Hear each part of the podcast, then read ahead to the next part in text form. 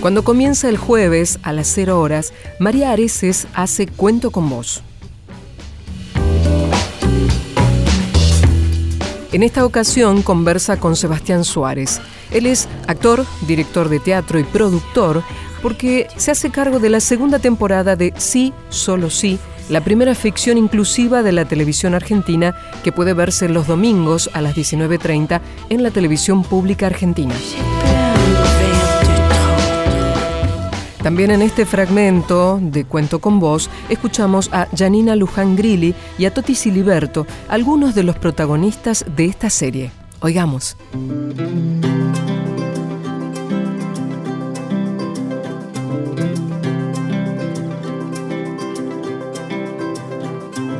Yo disfruto de esta vida que me ha tocado en suerte. A esta tierra le prometo gozar hasta que me ausente. Me alcanza con soñar lo que hay en el aliento. Va a soñar con otra vida, cierro los ojos, un intento. Para ¿Cómo les va? Muy buenas noches, bienvenidos a Cuento con vos, para vos que estás en, no sé en qué lugar de nuestro país, de esta radio desde Buenos Aires para toda la Argentina, ahí en aquellos lugares más pequeños, en las ciudades más grandes, siempre te estamos acompañando. Los miércoles, cuando llega las cero horas, bueno, ahí comienza el jueves y estamos nosotros haciendo Cuento con vos. Eh, charlando muchísimo con personas adorables, eh, que siempre nos dejan algo positivo para pensar, ¿eh? ¿Cuántas veces nos identificamos con los otros, con los que vienen aquí al programa? Muchísimas. Y me encuentro con, gente que me dice, mira María, yo tengo una historia totalmente distinta, pero hubo algo que me movilizó, algo que me dejó pensando después que escuché el programa. Además me divertí, escuché música. Bueno, y esa es un poco la idea de Cuento con vos. Pero además te quiero contar que se viene otra temporada de Sí, solo sí, y tenemos a los grandes artistas acá. Está con nosotros el productor general, está una de las actrices. Ahora me van a contar todo aquí en Cuento con vos, pero vamos a escuchar un poquito de la serie. A ver. Muy, muy, muy buenos días, queridos oyentes. Se asoma el sol en el Río de la Plata sobre la costa de. Quilmes. No, no, no, pero yo puedo. Basta. No, no. Laura. ¿Qué pasó? Ah, no lo puedo creer. Uh, una panadería. No saben lo que les espera. Por casualidad, ¿no necesitan una encargada o vendedora? ¿Tiene buena presencia? Por supuesto, véalo usted mismo. Hay que tener cuidado, porque la competencia de la panadería de enfrente puede ser una cosa muy seria. ¡Vamos a ganar! Te están provocando. ¿Qué Dale, vamos. provocando? Lo voy a sacar acá a la Me parece que el camión se está yendo. Es más linda que la nuestra. Pero ¿qué va a ser más linda? Vamos, arriba los corazones. Por eso los lentes, esta peluca y esta máscara. Por mi hija. No, no, no queremos su casa, no me importa, no me Tenés importa nada, váyase. 72 horas para retirarte de mi casa. Podrías ver los progresos de Lucía si nos visitaras un poquitito más seguido. Para ver los progresos de tu hermana Valentina, tengo la tapa de los diarios. La reunión no nos renovó el contrato.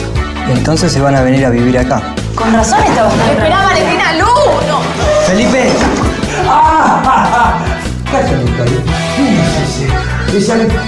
No, no, no, no. Poné fecha. ¿Para qué? Para casarnos.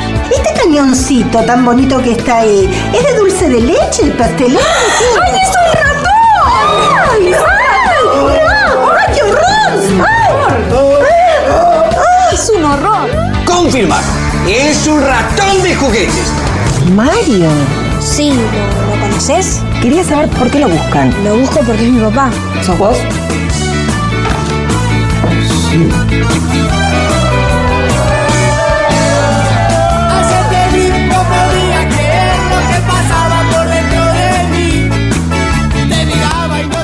Bueno, ya volvió, ¿eh? ¿Cómo me gusta la serie? Sí, solo sí. Qué divertido, porque además siempre te generan ese suspenso de lo que va a pasar en el próximo capítulo, qué va a pasar con los chicos, lo que pasó con la panadería y además la comunión que hay entre ellos, porque para todo lo deciden en equipo, como el equipo que ha formado Sebastián Suárez, el productor general de Sí, solo sí. Ustedes saben que se trata de estos ocho capítulos eh, que van a salir, están saliendo ya los domingos desde las 19 y 30 en la pantalla de la televisión pública. Están integrados en escena 16 actores con discapacidad durante estos ocho capítulos. Y como les decía, no se olviden, en la televisión pública, los domingos a partir de las 19 y 30. Sebastián Suárez, ¿cómo estás? Muchas gracias por invitarnos. Bien, muy bien. ¿Cuántas voces conocía, no? ¿Viste? Contame quiénes eran los que escuchaba. Si uno presta atención, uf, Roberto Carnaghi, Betiana Blum, por Dios. Toti Siliberto, Mirta Wons, eh, Celeste Cid, Paula Coan, Paula Morales, Fabián Vena, eh, Cayetina, Cabito, que es el que arranca eh, el tráiler, eh, bueno, los 16 actores que, tienen discapacidad, que se integran en esta, en esta comedia, y después participaciones especiales también, Soledad Silveira, Mario Pasic, Topa, Tomás Kirchner, eh, hoy son un montón. Qué buena, qué buena experiencia. Nico Vázquez, María del Cerro. Primeros, primeros actores. Sí, Laura Esquivel, no sé, Nazareno Casero. La verdad que participaron muchos. El mono de Capanga, que además nos prestó esta canción, que es el Universal, que es tan linda y tan motivadora, que es de amor. Y bueno, contando esta historia una vez más, ocho capítulos de media hora que, la gente puede ver en TV pública y muy feliz, ¿no? Seba, contame, vos tenés una amplia trayectoria en teatro, has hecho muchísimo, pero has trabajado mucho para chicos con discapacidad, inclusive eh, dentro de, un mismo grupo de teatro, trabajaban juntos. ¿Y por qué se te ocurrió un día decir, bueno, voy a hacer esta experiencia? Porque la verdad que mira el resultado que tiene hoy. Sí, sí, sí. Realmente cuando uno mira para atrás es increíble el camino. Eh, yo estaba dirigiendo teatro de adolescentes sin mm. discapacidad y, bueno, y, dirigí La Mandrágora de Maquiavelo, hice una adaptación, ganó un premio en la ciudad de Mar del Plata y bueno, me premiaron como director y cuando salí de ahí fue un poco casualidad y viste cómo es la vida y me encuentro con una persona que, que trabajaba en el Teatro Argentino de La Plata y me invita a trabajar en teatro integrado, teatro inclusivo y ahí empiezo en el Teatro Argentino de La Plata y recorro toda la provincia de Buenos Aires y soy de Quilmes. Bueno, no, no podía hacerlo en Quilmes, hasta que años después puedo hacerlo, armo mi elenco, hacemos unos cortos de ficción, eh, hacemos una obra de teatro, volvemos a ganar premios, un premio del Inca, después vuelvo a ganar la obra de teatro, yo como director. Y después surge esto de Sí Solo Sí, de querer contar una historia en un formato diferente, eh, no sabía bien cómo, y fue un poco, viste, eh, cómo es la vida, estaba cenando con, con mi familia y lo cuento y mi viejo me dice, hacelo pues lo va a hacer otro. Y agarré una camarita casera y la empecé a hacer. Y agarré un guion, lo hice, tenía mi elenco de teatro y los puse a actuar frente a cámara y armé una página web y armé el logo y lo fui a buscar a Matías Martín que como para que lo apadrine y vino, lo presentó y empezamos a subir un, un capítulo por semana había un famoso por capítulo, el primero fue Martiniano Molina, que hoy es intendente de la ciudad. O sea, una, historia muy linda de, contar, ¿no? Todo lo que fue pasando. Y bueno, y ahí vino la nominación al Martín Fierro como ficción en Internet, que yo siempre digo que lo que reconocieron fue la idea, porque la, la factura o cómo estaba hecho era muy casero. Y empezaron, bueno, qué buena idea para TV Pública. Entonces generé una, una reunión en TV Pública, me dijeron, lo vamos a pasar. Le digo, no, para pasarlo hay que hacerlo de nuevo. Ah, bueno, no tenemos el dinero. Andá a buscar el dinero y después tenés el aire. Ardua tarea. Y lo conseguí. Claro. Me fui, lo, lo gestioné, lo conseguí, me escucharon en, en, lo que era en ese momento la TDA y me, me escuchó el consejo asesor, me llamaron, lo vamos a hacer. Tardó dos años en hacerse.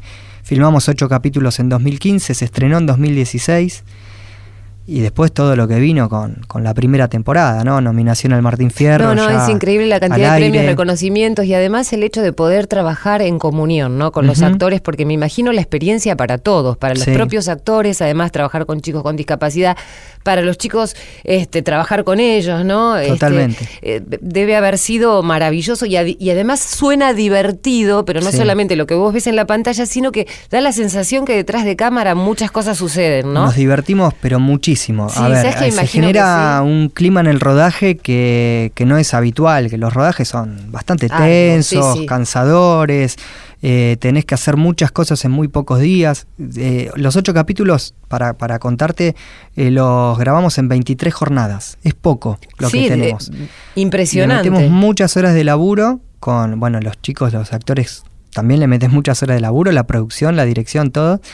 Y, y sale pero vamos contentos, porque se genera otro clima, lo hablo con los técnicos y bueno... Eh, Además debe ser desopilante, porque Sí. yo veo que a veces, este, sobre todo los chicos, adolescentes, tirando de edad mm, adulta, muchas veces tienen salidas que vos ni te imaginás y por ahí inclusive hasta te, te, te hacen volar mucho más tu creatividad, ¿no? Sí, sí, nos pasa eso, ¿no? Que empezamos como con, con el guion y después el guion se va transformando y vamos armando también de acuerdo a lo que proponen los actores. Claro. Porque de eso se trata este trabajo también, de estar siempre presente, es lo que yo le digo a los actores más experimentados, a, a los famosos que vienen a participar, que se relajen y que estén presentes.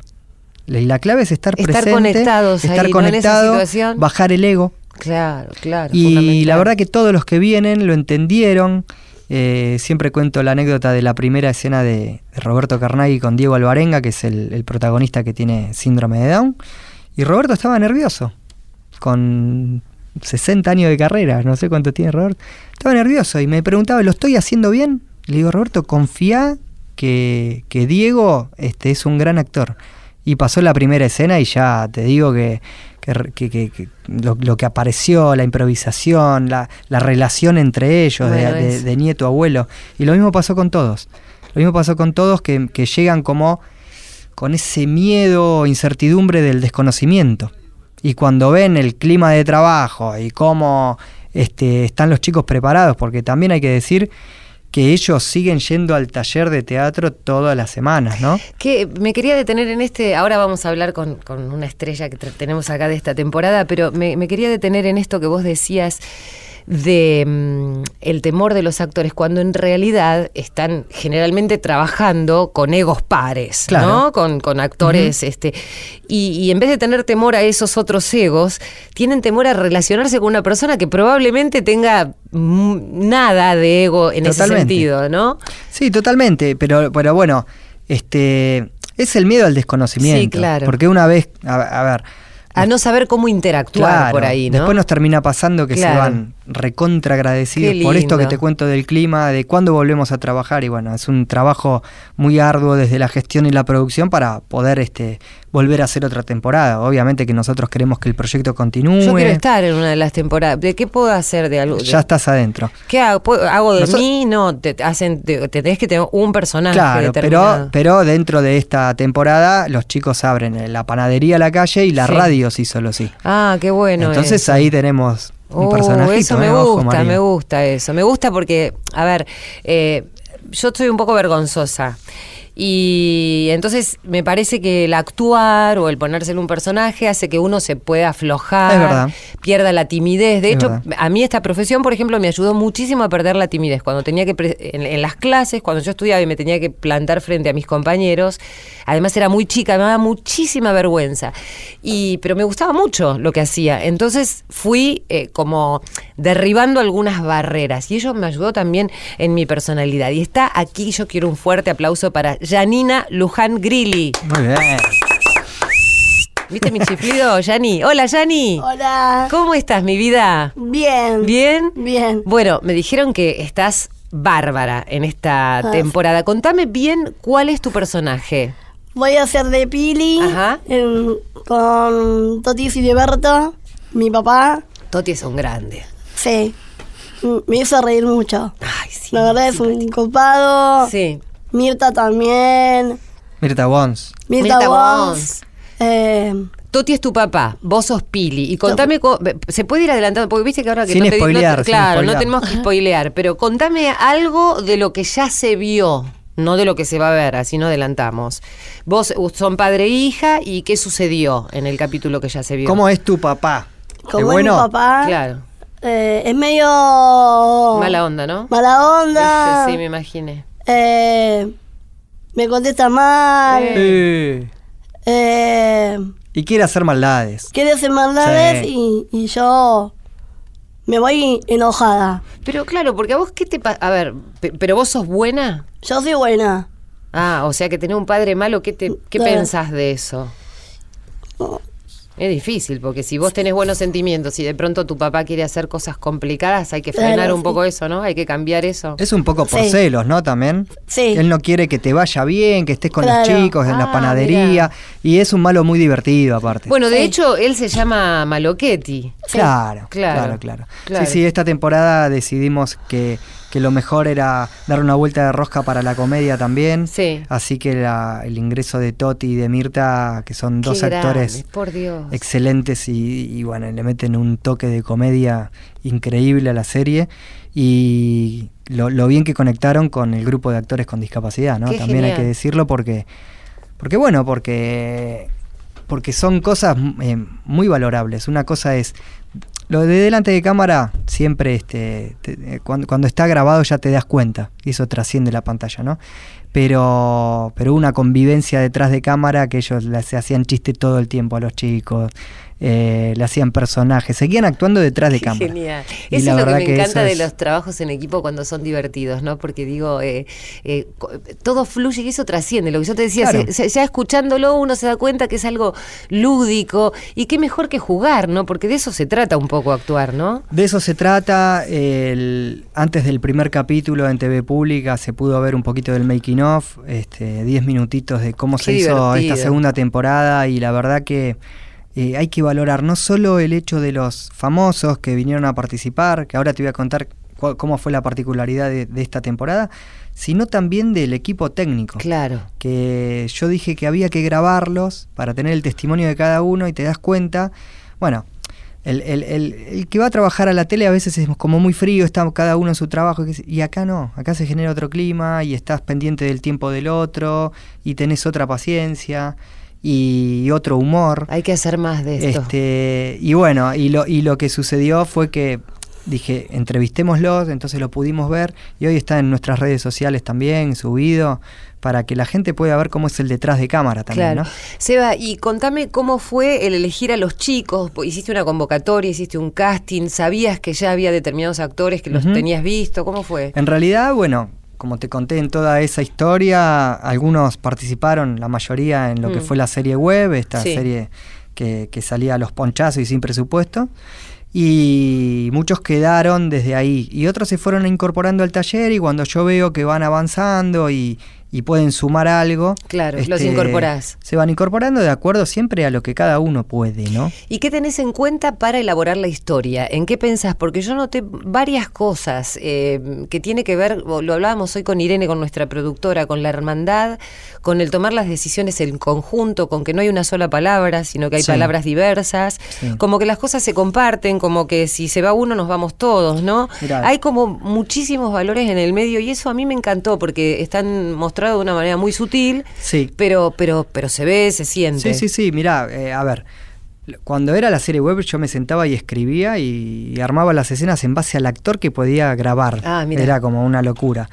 Después esto se profesionalizó, entonces al equipo se sumó el director que es Fernando Antonieta, el DF que es Claudio Beisa, que es un, un- o sea, dos, dos personas muy experimentadas de, de- de la industria audio- audiovisual, y las guionistas son eh, Nora Masitelli y Laura Santoro, que son dos guionistas también de, de que vienen con mu- mucha trayectoria. Una Claro. trabaja con Caetano, han hecho juntas El Donante, o sea, y con Laura habíamos trabajado en inclusión. Entonces, yo lo que quise fue profesionalizar esa parte del guion también.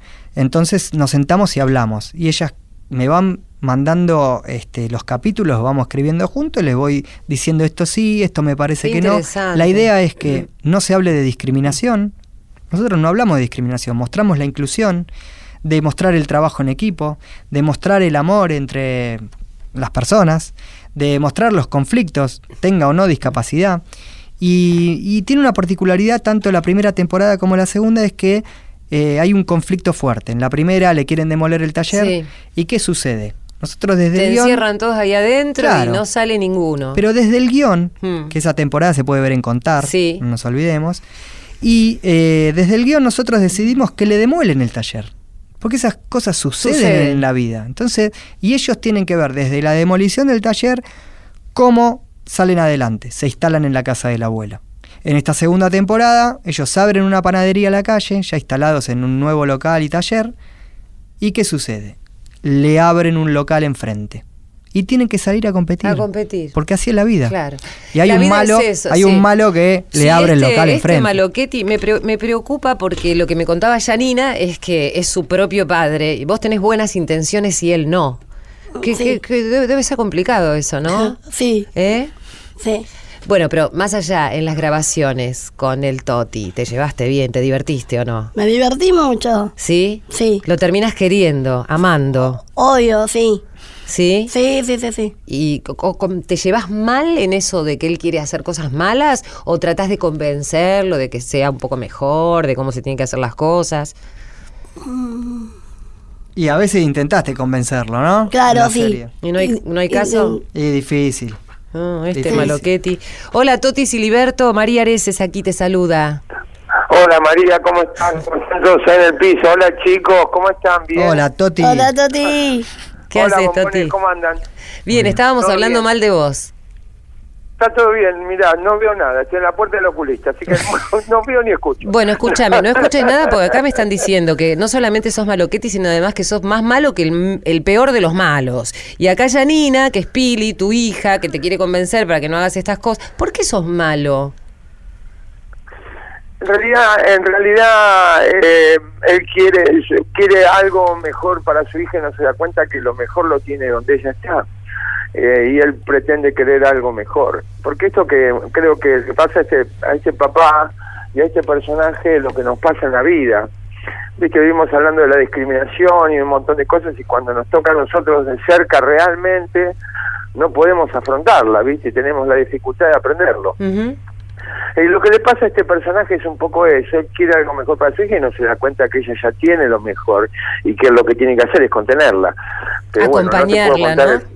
Claro, no te puedo contar qué pasa con el personaje con su hija en el final de la No, tira y estamos tratando, mira, te juro que estamos ahí en, Pero- eh, en, eh, en la, en la cuerda floja para no spoilear, como dicen los chicos ahora. Pero, ¿sabes qué?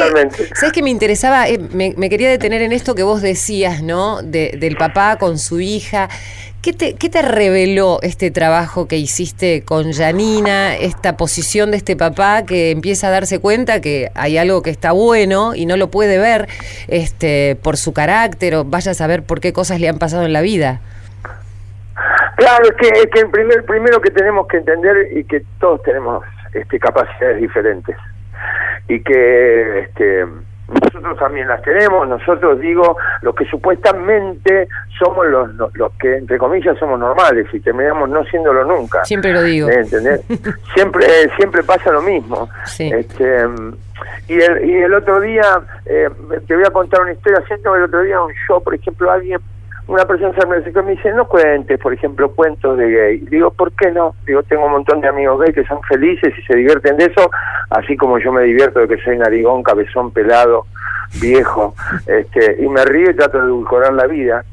Estos chicos, este, esta persona se quedó mirándome, pero este, estos chicos, así como mi hija, el resto de mis compañeros actores, este, me han demostrado lo terriblemente sensibles que son, lo, este, la, la, la capacidad de registro a través de la sensibilidad que tienen, la, la buena onda, este, uno, uno este, cree que sabe todo hasta que se encuentra, me ha sido un placer trabajar con ellos. He aprendido un montón, he aprendido como actor a trabajar con ellos, he aprendido como hombre a estar con ellos. Hay cosas que tenemos que, que darnos cuenta de que vivimos, voy a decir una grosería, pero es la verdad, vivimos meando fuera del carro un montón Mm, de veces. mm.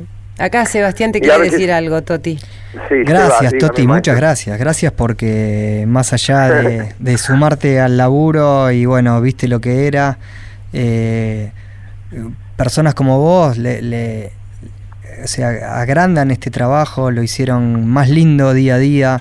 El equipo, te lo dije, pero vale la pena decirlo en público, eh, de- del primero al último del equipo. eh, Queríamos que llegue el día que graba Toti, porque realmente era una Qué fiesta. divertido. Este, los actores que vienen realmente entienden cómo es el trabajo y, y eso hay que valorarlo y, y agradecerlo, ¿no? Eh, escúcheme, señor Suárez, eh, Sebastián, escúcheme lo que le digo, pero yo le tengo que agradecer a usted primero haberme acercado allí, darme la posibilidad de, darme la posibilidad que a veces muchos productores no me dan de poder mostrar otra cara de este, este, este actor y conectarme con, con estos compañeros de trabajo extraordinarios.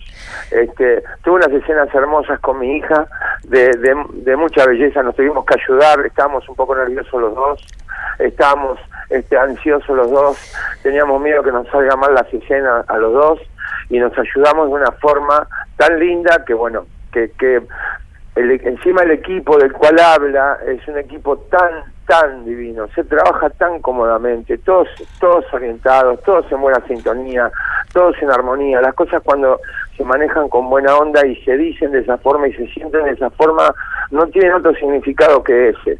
Así que eh, yo te tengo que agradecer también a vos y a mi compañía de trabajo. Acá está, acá te saluda, ya Acá estoy. Bombonazo, que me decía, tranquilo, Toti, no te vas a poner nervioso. no me voy a poner nervioso, vamos a ayudarnos. Y nos ayudamos mucho, fue fantástico porque para mí un primer trabajo que trataba de hacer lo mejor que podía, pero ella me calmaba y me ayudaba, un adiós. ¿Era así, Yani? Sí. Sí, se ponía nervioso y vos estabas...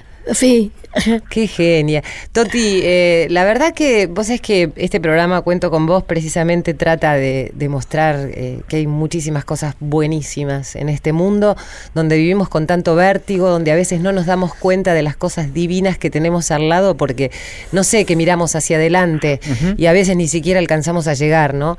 Eh, lo importante es ir transitándolo de la mejor manera posible y te juro que tus palabras y la presencia de, de Sebas acá y de Janina es conmovedor contar lo que, lo que, lo que estás diciendo, eh, escuchar lo que estás diciendo, porque es todo bueno, ¿no? Él dice, buena onda, buenos compañeros de trabajo, me surgen los mejores sentimientos, eh, y la verdad que yo te quiero agradecer porque se, nota este, a la distancia que sos un, grande, en todo sentido, no solamente como actor, porque ya te hemos visto, desplegando otro rol acá. la edad también, y bueno, la edad también, y la dimensión de mi nariz, a ver las cosas Bueno, que, sos grande también, o sea, hay cosas que, viste, eso ya está, está bien, viste, estás medio arruinado, pero ¿qué vamos a hacer, Toti? Esa es la vida. La vida es También. Por eso yo hago radio ahora, ¿entendés? por ahora, por ahora. No es por eso. Eh. Es porque sos una gran comunicadora, no es por eso. Qué lindo que sos. Sabes, sé de tu belleza. Mi vida. Bueno, te mando un abrazo fuerte. Seba te va a saludar. Eh, bueno, ya nos vamos a cruzar seguramente porque si Dios quiere, sí solo sí, va a tener una larga vida de la mano de estos campeones. Así que Toti, eh, ya nos cruzaremos. Seba. Toti, un abrazo grande. Esto, sí, repetir que que la sorpresa que nos llevamos todos, porque todos conocemos la faceta cómica de Toti, y Toti tiene un pasado del Teatro San Martín, que no pasado lo condena. y, es un actorazo y cómo, cómo afrontó este personaje es genial, genial. Estamos felices. mucho amor, me contuvieron mucho. ¿Le debes un asado, Toti? Sí, te debo un asado, eso sí, lo que te van a hacer. ¿Hace asado, eh, Toti? Hace asado. Mira. Sí, se lo dije cuando estaba el dólar a 20. Claro, claro, claro. Después como que, después como que cada vez que lo, te lo cruzaste, te, mirás para otro lado, porque si este me va a pedir el asado otra vez. No, realmente se lo merece, lo tengo que hacer. Hacete, unos, hacete unos panchos de última. Claro, no, no, no, no, no, no, no, les obliga a hacer un asado. Pero aparte agradecer, Seba, también a todo el resto de los compañeros, seguro que los habrás nombrado, a Roberto Carnal, a Pena, a Carnita, la primera temporada también estuvo estuvo, no quiero, no quiero que me hagas olvidar este, todos los actores que han trabajado y que trabajaron en la serie, a Mirta Wong, eh, me estoy acordando, estoy tirando así este, a Morales también. Y aparte, y aparte todos los que los que están nombrando también están pendientes del proyecto y te dan una mano y te acercan otra gente y te dicen y qué podemos hacer y lo compartimos en las redes, que no es poco.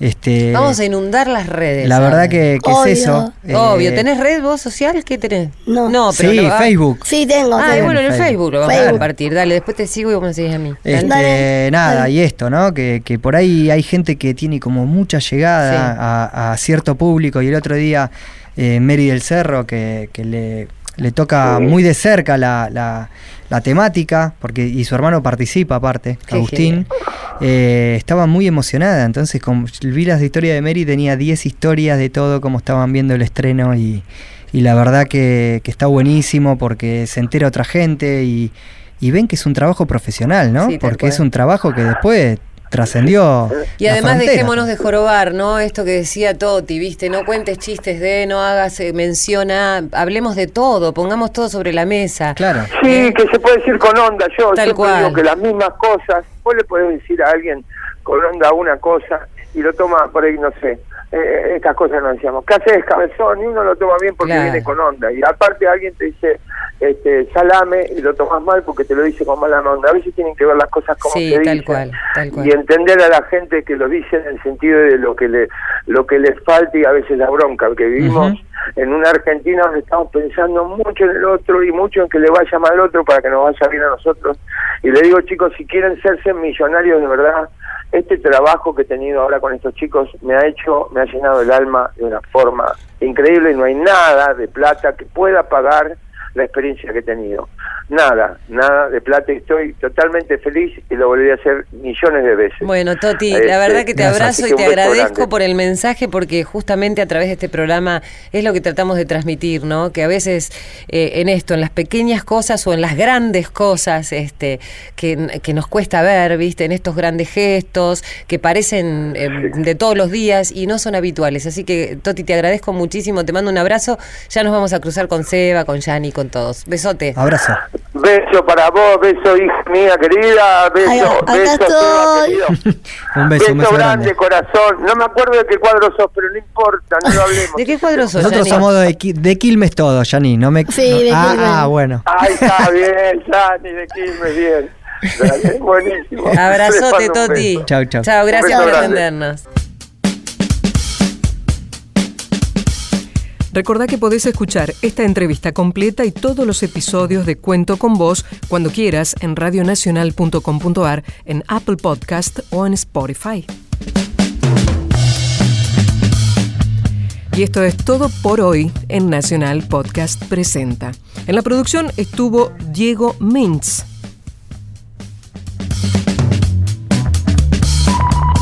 En la operación técnica, Laura Cristaldo.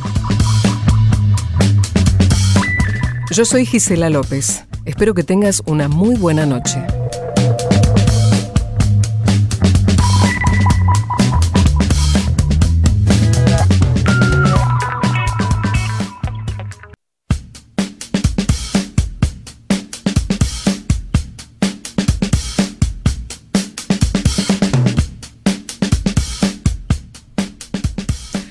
Hola, ¿cómo estás? Comienza aquí Nacional Podcast Presenta, la hora en la que compartimos lo mejor de la radio de todos.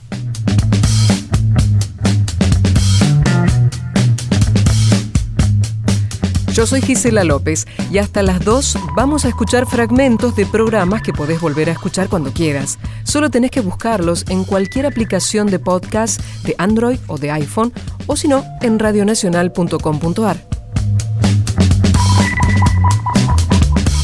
Y ahora también, si tenés Spotify, podés buscar ahí tu programa favorito de Radio Nacional y escucharlo en cualquier momento.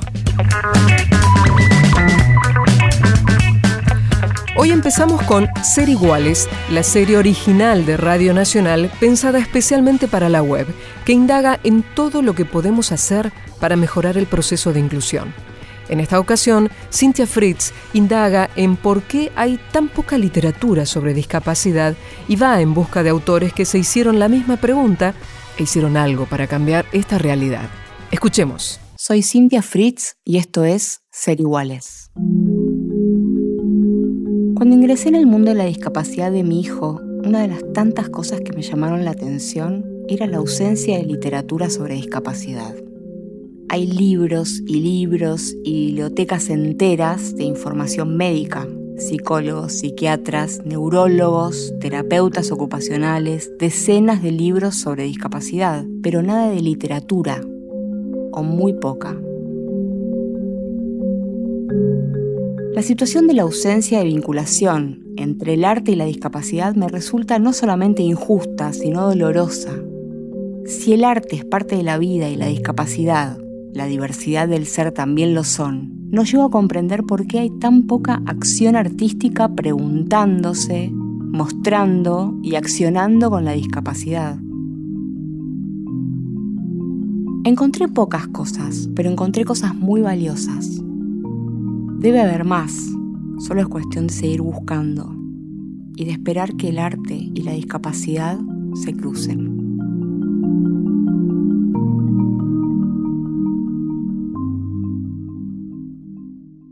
El primer libro que llegó a mis manos fue Lo que guarda un caracol, de Paula Bombara. Bueno, este libro fue un, antes y después. Para mí fue una bisagra en mi escritura y también en ciertas maneras de ver el mundo. Todo, todo el año y pico que, que no escribí, que estudié y que pensé y que reflexioné, modificaron mi manera de relacionarme con, con los demás me hicieron ver también que muchas veces la palabra del otro condicionaba demasiado mi propia palabra. Bueno, le di más espacio a lo propio, a mi forma de ver las cosas y también me permitió argumentar mejor esa forma propia, ¿no? Y por otro lado me hizo mucho más sensible al destrato o al maltrato que se observa a cada, a cada paso en, en esta sociedad. Cierta tristeza también de ver lo difícil que es cambiar las formas en que nos miramos los unos a los otros, ¿no? Que cuánta falta hacen la ternura, la empatía, la escucha. Paula es una mujer sumamente sensible y sabia y su novela habla de la vida de un chico con Asperger, Mirko, y de las personas que lo rodean, de la forma particular y excepcional que tiene su entorno de vivir la presencia de Mirko. Primero empecé a estudiar, a leer ficción y no ficción, eh, a ver cómo mis colegas habían construido sus libros y por otro lado a estudiar, primero históricamente, es decir, desde la medicina, desde la psicología, sociología, bueno, distintas anécdotas y casos. Y ahí me empecé a dar cuenta que tenía que escribir no, no poniendo el eje en, en mi personaje Asperger, sino en todos los que lo rodean. Porque esa distancia, ese vacío que se produce es por una manera de mirar. A mí me interesó, me empezó a interesar cada vez más explorar esas maneras de mirar que hacen a la discriminación y bueno, empecé a poner el, foco en crear distintos personajes que rodearan a mi protagonista para hacer que todos fueran protagonistas, ¿no? de relaciones sociales y empecé a trabajar metafóricamente en todo lo que yo estudié en ese año y pico que me dediqué a, investigar. Vi que mm, la elección de un objeto era algo que todos los casos referían, ¿no? Como que los chicos se agarraban de algo que les llamaba poderosamente la atención y que les permitía conectarse con el resto del mundo. Me di cuenta que yo hago lo mismo con los libros, que fueron en mi infancia lugares de mucha protección y que los fui llevando a, lo largo de los años en todos los momentos. Yo conservo toda mi biblioteca de la infancia y tengo un par de libros de los cuales no puedo soñar en, desprenderme, que se los he leído a mis hijos, pero no les he dejado que se los llevaran a ningún lado, por ejemplo. Y, sentí que entendía profundamente esa, esa, fijación con ese objeto y, cómo empecé a, bueno, a prestar atención, ¿no? Cómo eso te puede conducir a, a, un, a un modo de vida y empecé a pensar cuál era el objeto que le podía servir a mi, a mi personaje. Como cuenta Paula, el color azul, símbolo del autismo, fue clave en la conjunción de su búsqueda y su objetivo. Y ahí, bueno, después de pensar en tortugas y pensar en, otros tipos de, metáforas que refieren a esconderse dentro de algo, aparecieron los caracoles marinos, porque a mí me encantan y, y tengo también algunos desparramados por mi casa. Y me acordé de uno que tengo desde hace mucho tiempo que es azul. Y el azul me servía muchísimo. Eh, no sabía que era un color en ese momento, no sabía que era un color ya identificado con esta causa, pero a mí el azul metafóricamente me servía un montón. Me pregunto cómo hace un escritor o una escritora en este caso para pasar toda esa información emocional al papel. De ahí a ponerlo sobre papel es otro trabajo Puedo estar mucho tiempo con los personajes en el cuerpo, en la mente, pero volcarlos al papel me cuesta, me cuesta también un, un tiempo, encontrar las palabras que van a ser las de cada uno con sus giros y su forma de respirar y suele llevarme meses o, años eh, encontrar cómo contar lo que ellos quieren o lo que yo quiero también, ¿no? Cómo contar esa historia. En este caso fueron, fueron muchos meses, muchos, eh, hasta que pude encontrar la manera de representar en el papel con palabras y silencios, la voz de Mirko especialmente. El recorrido de la composición de este libro marca también un recorrido interno en la vida de Paula y una pregunta que necesitaba encontrar respuesta. Y al final, una línea reflexiva que a mí también me persigue y me convoca. ¿Cómo hacer para acercarnos a otros?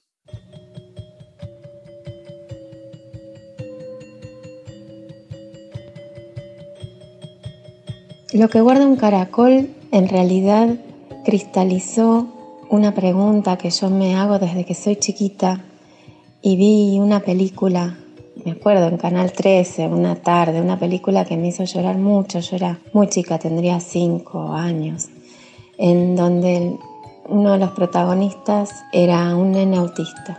Desde ese momento siempre me pregunté cómo ven el mundo. Son tan sensibles y son tantos los estímulos que hay a cada momento en cada lugar y que a mí también me parecen muchos, porque me imagino que para ellos debe ser cómo hacen, ¿no? Y esa pregunta me persiguió toda la infancia y toda la adolescencia y eh, dentro de las eh, visitas a escuelas, una vez en una secundaria, hubo un intercambio con un chico que estaba con un diagnóstico del espectro y mm, él leyó verdaderamente cómo estaba yo parada en ese escenario, estaba hablando del mar y la serpiente en un día no tan bueno. Sin embargo, bueno, el oficio hace que solo yo note que no es tan bueno. En este caso, en este encuentro, en esta secundaria, él también vio que no era un día muy bueno y me preguntó sobre eso, no sobre el libro. Y a mí me impactó que hubiera en la audiencia alguien que realmente estaba percibiendo lo que a mí me pasaba y no tenía empacho en preguntarme. Eh, yo por supuesto no le respondí con sinceridad porque había otros, otras 400 personas, digamos, que, que no quería que escucharan una respuesta sincera, quería seguir con, metida en el libro eh, sobre el cual estábamos hablando, pero después traté de acercarme a él para explicarle y él no quiso, no quiso verme de cerca. Ahí empecé a pensar en cómo, cómo nosotros, eh, cómo podemos hacer para acercarnos y cómo podemos eh, enriquecernos eh, entre todos.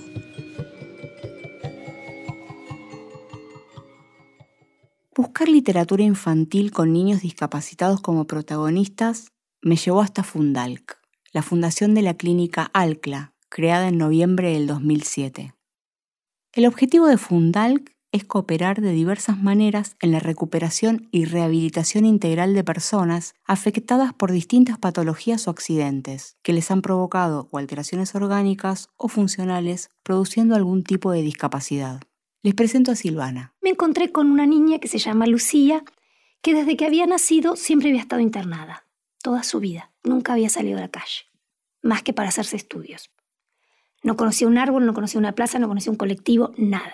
Fundal creó hace dos años el programa Todos a Jugar. Este programa consiste en el lanzamiento de un material de lectura único y sin precedentes en nuestro país, donde los protagonistas de los cuentos son nenes y nenas cuyas historias describen una infancia inclusiva. Yo como psicopedagoga buscaba distintos recursos para estimularla, para crear algo parecido a lo que es una niñez en ese contexto de internación. Entonces buscaba, por supuesto, cuentos y sentía que ningún cuento tenía nada que ver con sus condiciones de vida, pero nada. Entonces dije, bueno, me voy a poner a buscar, seguro que algo hay. El proyecto tuvo como iniciativa generar mayor conciencia sobre la importancia de contar con material de reflexión que ayude a promover mayores espacios de inclusión social. Estos libros fueron escritos por la psicopedagoga Silvana Filadoro y la psicóloga Susana Lopatín y editados por Bonum. Realmente son unos libros de cuentos maravillosos, pero dejemos que sean sus autoras quienes cuenten la historia. hasta ese momento, la verdad, a pesar de trabajar en el área de, de personas con discapacidad, jamás me había cuestionado si habían medios eh, gráficos que visibilizaran la situación del niño con discapacidad. No había sentido la necesidad de, ir a buscar ese recurso. Lucía movilizó esta búsqueda y empezó a recorrer una librería, otra, otra, otra, otra, y la librera de mi barrio que me conoce me dice, mira Silvana, eso que buscas lo vas a tener que escribir vos.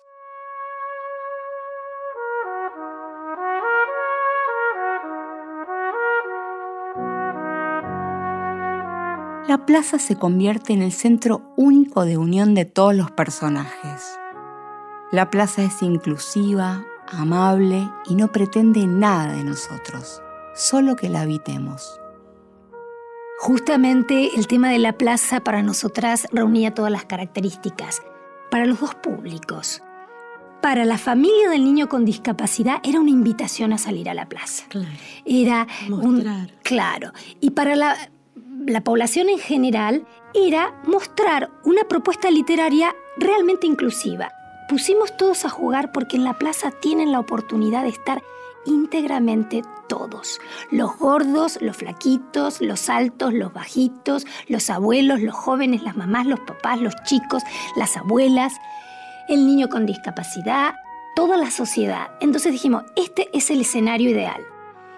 Y pensábamos primero hacer como cuentitos por separados, empezamos a escribir y cuando empezamos a escribir nos empezamos a encontrar con un montón de gente que nos empezó a alentar. Nosotras pensábamos que esto inicialmente sería algo más reducido para nuestro mundo, para nuestros pacientes, para un anilladito con algunas historias y que les sirva a los docentes de las escuelas especiales de la zona eso fue como el primer objetivo, salir a mostrar esto y que los chicos se vieran reflejados en historias. ¿Cómo abordan expresamente el tema de la discapacidad y esa unión de gente diferente que se da en el ámbito común de la plaza? Así lo describe Susana.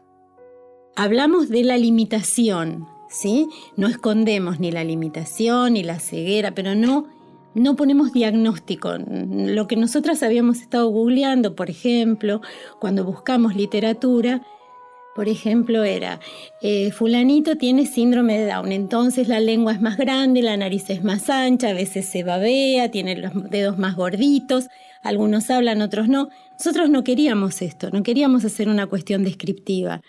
Queríamos mostrar a los chicos con sus capacidades y sus discapacidades interactuando con los otros y que los otros se enfrentaran a esto y superaran ese primer obstáculo aparente para poder interactuar e interrelacionarse. Y así se jugaron las historias, que uno podría decir que tienen finales felices, de hecho los tienen en el sentido de que siempre hay un punto de encuentro. Este para nosotros es el final feliz. Siempre hay una posibilidad de encuentro, de, encontrarme con alguien distinto, no asustarme, perder el miedo, animarme a conocer al otro y tomar del otro algo que a mí me nutra y que sea mutuo.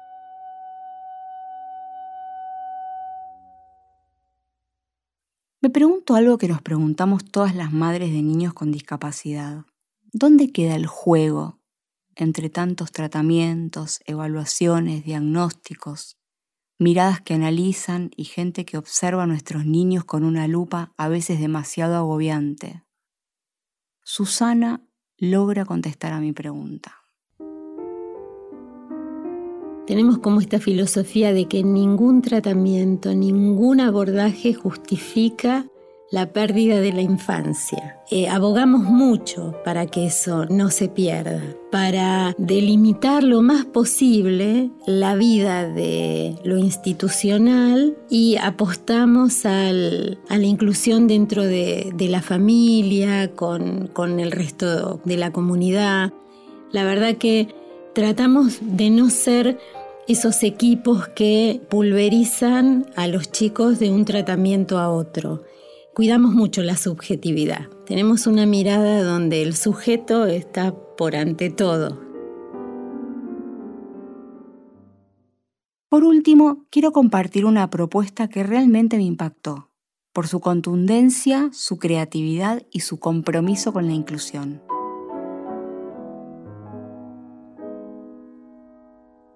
Cero a la Derecha es una asociación civil que nació en 2013 y su misión es diseñar proyectos creativos para la resolución de problemáticas sociales. Hace dos años conocieron las bibliotecas humanas, un proyecto de Dinamarca que empezó en el 2010 y decidieron traerlo a la Argentina. La Biblioteca Humana es un evento presencial que busca desafiar prejuicios a través del diálogo propone conversaciones entre dos personas. Son conversaciones privadas e individuales que lo que buscan es esto, que dos personas se conozcan, que conozcan sus historias de vidas y que puedan desafiar los prejuicios. Nosotros lo que hacemos es buscamos personas que tengan alguna característica por la cual habitualmente son discriminados o estigmatizados, entonces se puede dar ese diálogo. Ella es Marcela Baigros y está al frente de Cero a la Derecha tenemos a Leandro Gil. Leandro es uno de nuestros libros humanos, es el primer convocado cuando surgió este proyecto. A Leandro lo conocía hace varios años por otras organizaciones y otros proyectos y cuando surgió la idea de hacer esto fue la primera persona en la que pensé. Me encantó la iniciativa que estaban preparando y obviamente me sumé sin dudarlo. Sí, sí. Yo tuve un accidente en subte hace 10 años, eh, ese día perdí los brazos y a raíz de ese momento que puedo calificar como un momento bisagra en mi vida, obviamente todo cambió no mi vida eh, en base a lo que yo pensaba y sentía, pero sí obviamente todo lo que empecé a, manejar a mi, alrededor y mi entorno, ¿no? Empecé a descubrir cuestiones en cuanto a la discapacidad que hasta ese momento no me había imaginado y demás. Y cada iniciativa desde ese momento que me apareció en la vida, que era para derribar prejuicios y demás, siempre como que las agarré y quise ir para adelante con eso, porque empecé a notar que había un mundo muy hostil atrás de la discapacidad y que quizás yo tenía unas herramientas previas adquiridas como para poder alzar la voz y decir, che, esto no está tan bueno lo que está pasando. Así que cuando llegó la biblioteca humana a mi vida fui obviamente eh, muy feliz de, sumarme y de estar, como bien dijo Marcela, como libro humano muchísimas veces y también como asistente y ayudándolos a ellos en otras situaciones. Ahora, desde este año, nuestra idea es crecer un poco más entonces estamos cambiando la imagen de biblioteca humana a humanizando etiquetas, como para poder crecer un poco más y poder trabajar temas específicos como son que estuvimos trabajando ya el tema del VIH, estuvimos haciendo actividades con libros humanos específicas sobre VIH y sobre la memoria también estuvimos trabajando mucho. ¿Cómo te sentís a la hora de enfrentarte con un lector? Con alguien que ha decidido leerte, acercarse a vos y tratar de conocerte, de hacerte preguntas. El eje principal de Humanizando Etiquetas es que nos sintamos cómodos a la hora de hablar, siempre estamos como muy atentos a eso, que nadie se sienta ni incómodo ni vulnerado en ningún aspecto y, es algo a destacar también. La pregunta por ahí más llamativa que, tuve fue esta que mencioné hace un rato, que una mujer me preguntó cómo hacía para vivir sin abrazar que no fue ni, ni, violenta ni nada por el estilo, solamente que me realmente llamó la atención porque dije, pero che, nunca dejé de abrazar. Entonces como que me hizo reflexionar desde ese lugar. Pero no, no, la verdad que siempre mis lectores han sido muy respetuosos, con la gran mayoría. Eh, desde la organización lo que nos dicen es que no demos nuestras vías de comunicación a menos que nosotros querramos hacerlo. Y la verdad que yo siempre las di porque me las piden y después tengo un buen vínculo con, con los demás y etcétera. Así que siempre me sentí muy respetado, valorado, incluso han demostrado mucho interés, eh, no solamente en el momento de la charla, sino también a posterior.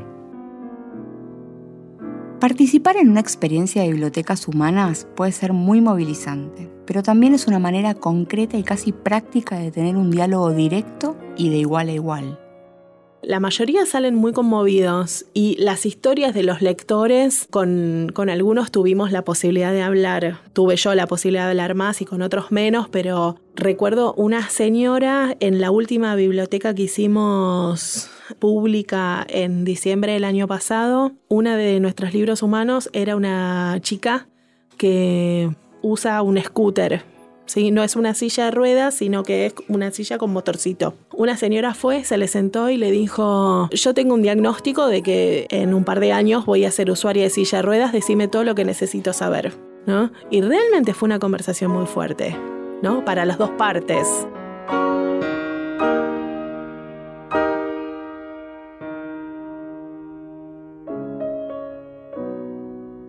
¿Cómo siguen estas historias? ¿Cómo sigue esta historia en particular?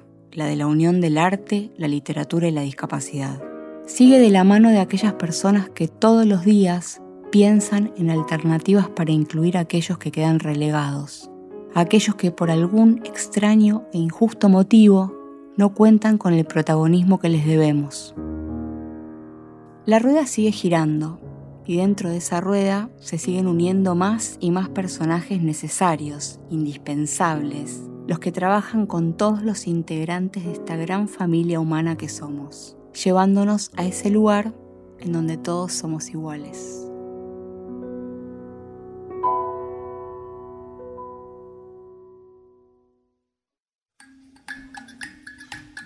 Soy Cintia Fritz y esto fue Ser Iguales. En la producción estuvo Diego Mintz. En la operación técnica, Esteban Villarroel. Si querés comunicarte con nosotros, puedes escribirnos a serigualesnacional.gmail.com o seguirnos en Twitter en arroba serigualespod.